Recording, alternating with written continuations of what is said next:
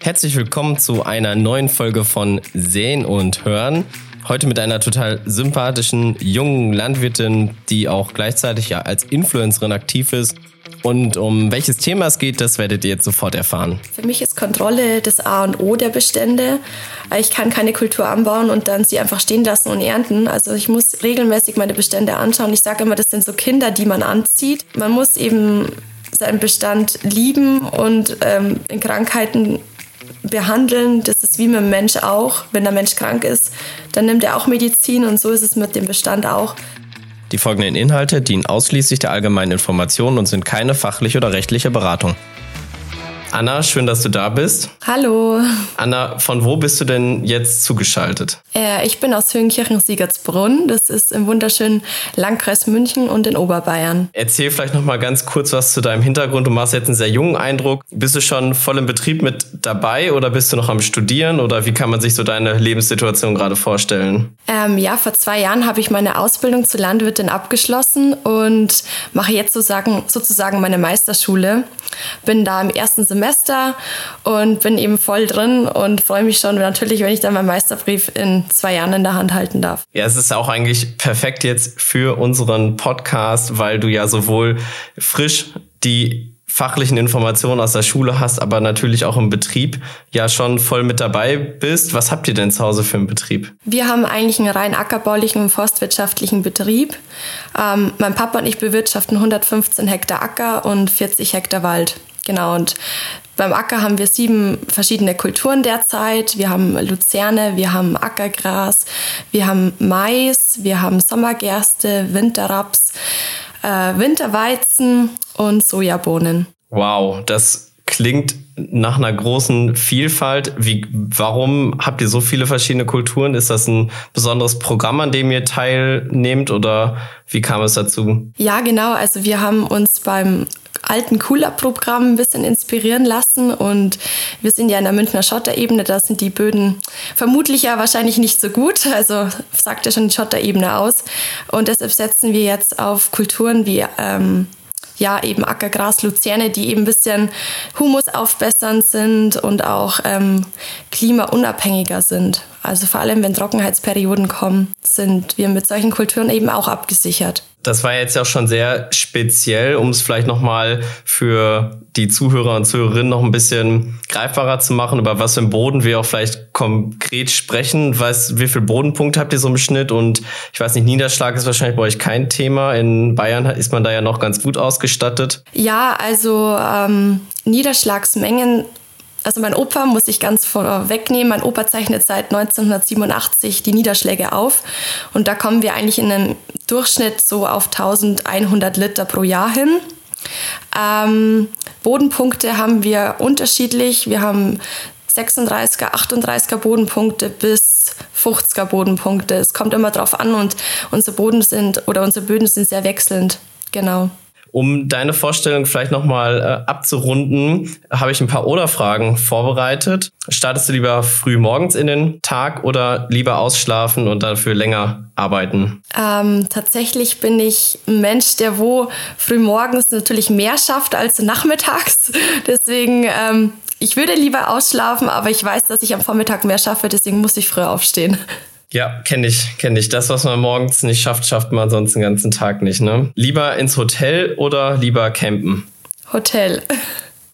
Ist entspannter? Ja, da muss ich mich auch nicht so um so viele Sachen kümmern und da kann ich mal wirklich abschalten und entspannen.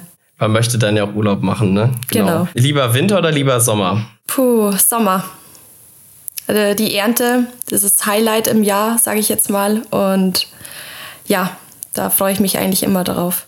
Und da arbeiten wir jetzt schon drauf hin. Wir stehen am Anfang der Getreidesaison. Also ich finde, ist eigentlich jetzt eine ganz spannende Phase, so der Übergang von der Vegetation zur Ruhe ähm, rein in ins, ähm, ins Wachstum und jetzt passiert ja auch jede Woche unglaublich viel draußen mit der Ernte, sage ich mal so als Highlight. Du hast schon gesagt, ihr habt unglaublich viele verschiedene Kulturen bei euch in der Fruchtfolge. Welche Getreidearten spielen denn so den, stellen denn den Schwerpunkt bei euch in Betrieb dar? Ja, vor allem die Sommergerste. Da bauen wir 30 Hektar meistens davon an.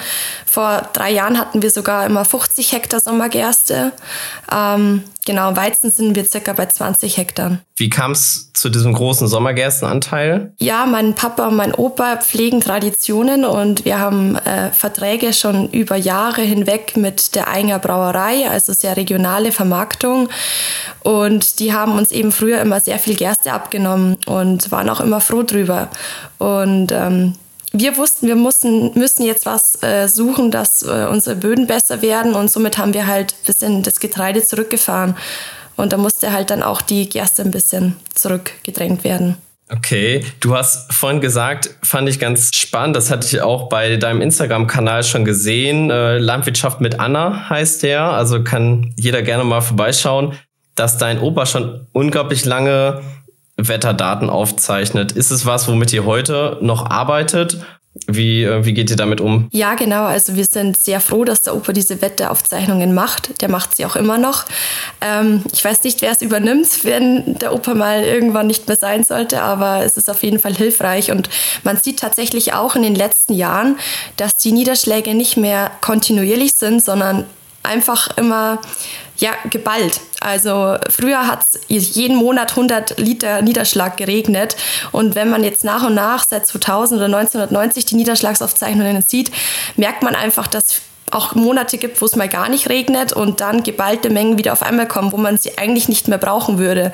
Ähm, das hat eben einen Nachteil bei uns auf der Münchner Schotterebene, dass wir, wenn wir im Juni oder Mai keinen Regen bekommen, ähm, schlechte Voraussichten für die Ernte haben. Und wenn es im August wieder regnet, haben praktisch unser Getreide nichts mehr davon, äh, wenn nur die Sojabohnen oder der Mais, aber meistens dann eben auch schon zu spät. Also die Wetterverteilung oder die Niederschlagsverteilung, die passt einfach nicht mehr und das sieht man eben sehr schön aus den Niederschlagsaufzeichnungen von meinem Opa heraus. Du hast von den Starkwetterereignissen gesprochen, dass sich das auch das Wetter verändert.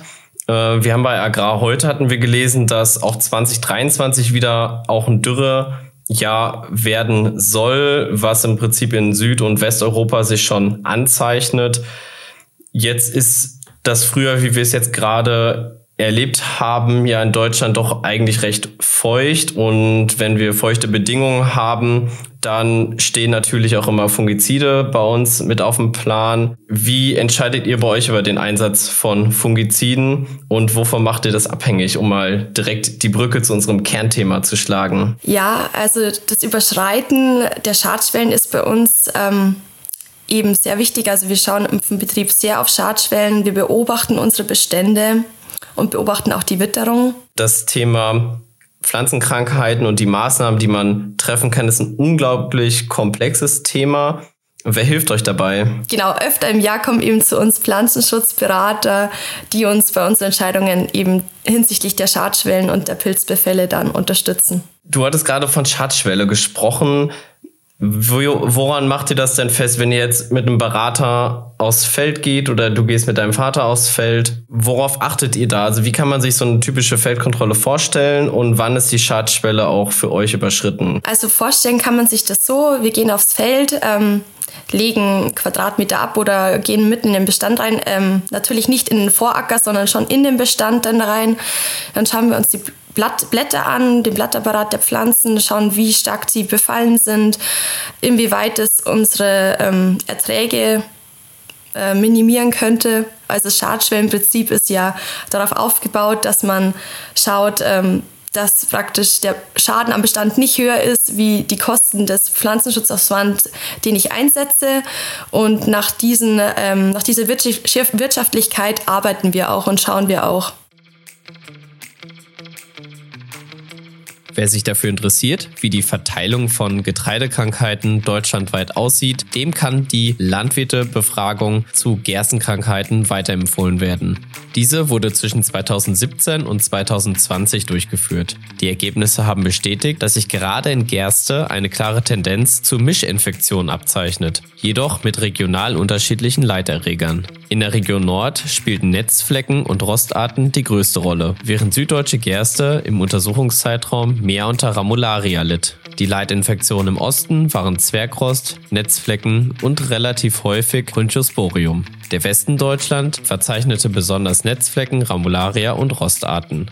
Die Ergebnisse im Einzelnen liegen auf der Bayer Homepage unter agrar.bayer.de slash Gerstenkrankheiten.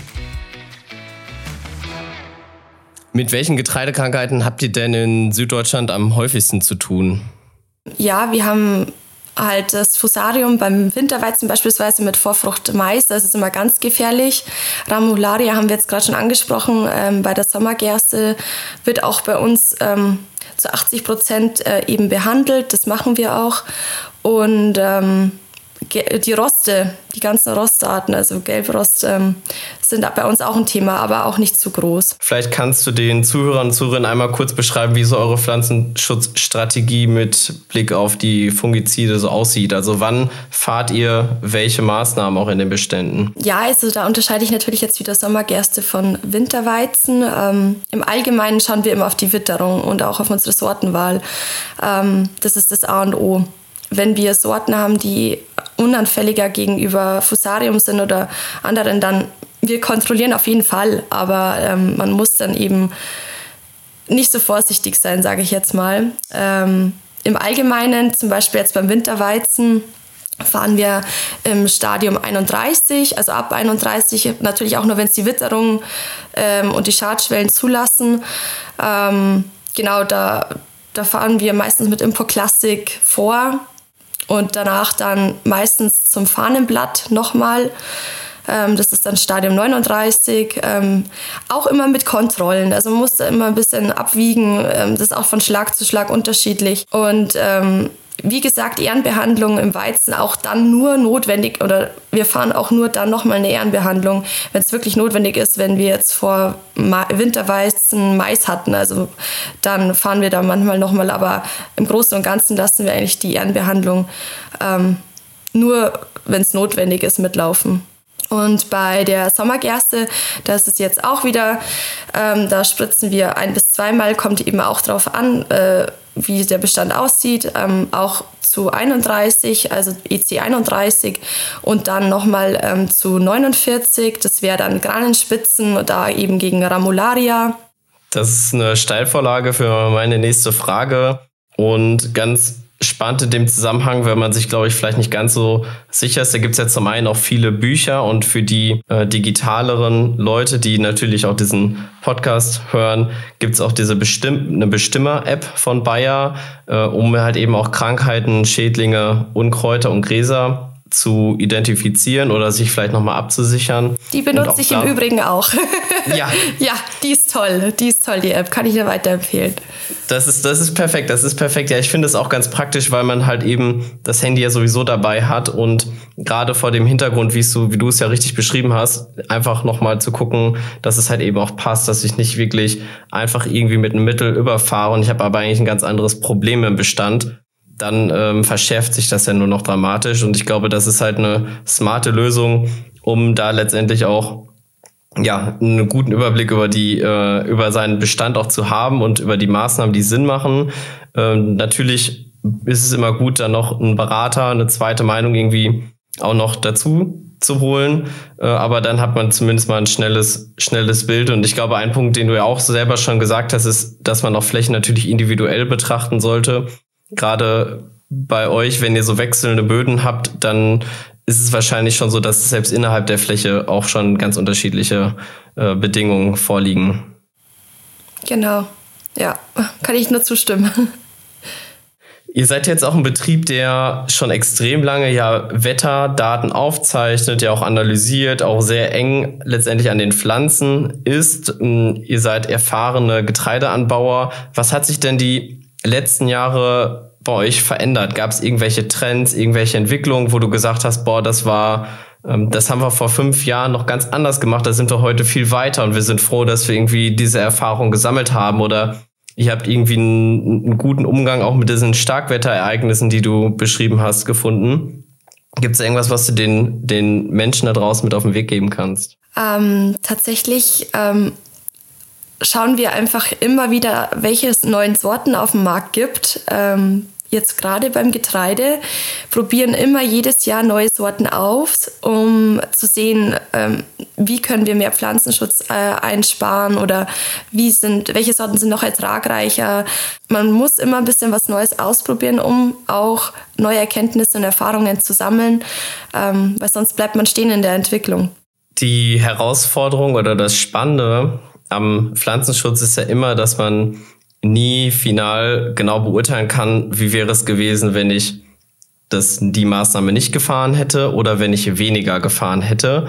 Wie geht ihr damit um? Also gibt es irgendwie so eine Art Erfolgskontrolle für euch? Also woran macht ihr fest, okay, das war jetzt gut, dass ihr die Fungizidstrategie genau so dieses Jahr umgesetzt haben und nicht anders oder eine Maßnahme ausgelassen habt? Ja, ähm, wir machen natürlich auch ähm, Fungizidversuche, ähm, legen Spritzfenster an. Ich habe jetzt dann auch meine Sommerarbeit für die Meisterschule. Ähm, in der ich praktisch auch Parzellen anlege, wo ich Versuche mache. Ich bin schon sehr gespannt, ähm, was dabei rauskommt. Und ähm, mit solchen kleinen Spritzfenstern oder ähm, ja, anderen Sachen kann man einfach überprüfen, ob sich die Maßnahme auch gelohnt hat und kann daraus Erfahrungen ziehen und sagen, hey, nächstes Jahr mache ich es vielleicht anders. Wie, was stellst du fest, da wo du die Fungizidmaßnahme ausgelassen hast, wie sehen die Bestände da aus? Das ist ganz unterschiedlich und kommt wieder auf die Witterung auch drauf an. Ähm, in trockenen Jahren sieht man wahrscheinlich oder meist eben keinen Unterschied. In nassen Jahren haben wir schon oft gehabt, dass dann ähm, die Bestände halt einfach schwärzer waren. Also gerade bei Ehrenbehandlungen ähm, hat man eben dann schon Unterschiede gemerkt. Pflanzenschutz heißt ja am Ende auch ein Stück weit Ertragsabsicherung dass man halt eben auch sicher gehen kann, okay, ich bringe meine, ich schütze meine Pflanzen, bringe die gesund durch die Saison, dass ich auch stabile Erträge einfahren kann. Bei euch ist es ja jetzt wirklich noch viel krasser, weil eure Erträge ja direkt auch in Lebensmittel fließen. Bei anderen ist es vielleicht Tierfutter. Aber was würdest du sagen, welche Rolle spielen Fungizidmaßnahmen auch vor dem Hintergrund? Ähm, ich denke, dass äh, sehr wichtig ist, ähm, vor allem hinsichtlich des Donnwerts. Also der geht jetzt eher in die Fütterung wieder mit ein, aber Donnwerte, Fallzahlen, einfach die Gesundheit des Getreides. Man, man will ja die Gesellschaft mit hochwertigen, qualitativen Nahrungsmitteln versorgen und ich selber könnte es mit mir nicht vereinbaren, dass ich denen ähm, ja, ein Weizen als Mehl anbietet, der komplett verpilzt ist. Ich weiß nicht, ob das gesunder ist, als ähm, wenn ich da jetzt äh, eine Fungizidmaßnahme gemacht habe, die aber schon lange nicht mehr nachweisbar ist dann bei der Ernte. Ähm, für mich ist es eben wichtig, gesundes, äh, gesunde Nahrungsmittel zu produzieren und eben gewährleisten zu können, dass die Nahrungsmittel auch qualitativ hochwertig sind. Und da finde ich, sind Fungizideinsätze einfach wichtig. Anna, was würdest du denn jetzt so zusammenfassend den Zuhörern und Zuhörerinnen mit auf den Weg geben? Ähm, für mich ist Kontrolle das A und O der Bestände. Ich kann keine Kultur anbauen und dann sie einfach stehen lassen und ernten. Also ich muss regelmäßig meine Bestände anschauen. Ich sage immer, das sind so Kinder, die man anzieht ähm, und die man beobachten muss. Und ähm, man muss eben seinen Bestand lieben und ähm, in Krankheiten behandeln. Das ist wie mit dem Mensch auch. Wenn der Mensch krank ist, dann nimmt er auch Medizin und so ist es mit dem Bestand auch. Ähm, wie gesagt, Beobachtung ist das A und O. Und wenn man nicht weiter weiß, einfach ja Beratung hinzuziehen durch Pflanzenschutzmittelberater, durch Apps, die man sich runterlädt, durch die Bayer. Es gibt so viele Informationen, die man zu sich nehmen kann, auch durch das Bayerische Wochenblatt oder irgendwelche anderen ähm, landwirtschaftlichen ähm, Newsletter. Ähm, genau. Du bist bei Instagram aktiv unter dem Namen Landwirtschaft mit Anna. Äh, die Leute, die dir noch nicht folgen, vielleicht kannst du das einmal kurz nochmal ein bisschen bewerben, wenn man dir jetzt folgen würde. Was würde einen da erwarten? Also erstmal will ich die Landwirtschaft wieder ähm, positiv ins Licht rücken. Also ich will den Verbrauchern erklären, was tatsächlich eigentlich in der Landwirtschaft passiert und von den negativen Seiten der Medien so ein bisschen zurückholen, ähm, weil dort oft auch ähm, ja die Landwirtschaft in schlechtes Licht gerückt wird.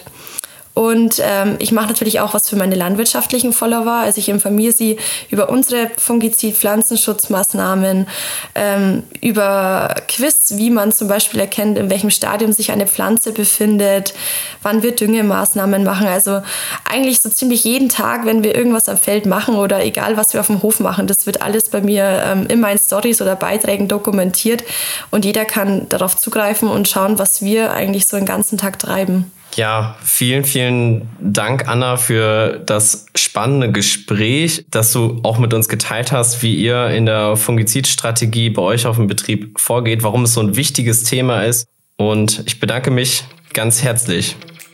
Wenn euch die Folge gefallen oder nicht gefallen hat, dann gebt uns doch in jedem Fall mal gerne Feedback an sh-podcast.bayer.com. Dort könnt ihr euch auch mal gerne Themen wünschen, die wir hier im Podcast mal diskutieren sollen oder uns Gäste vorschlagen. Und wenn ihr sonst Informationen braucht, dann schaut einfach auf agrar.bayer.de nach.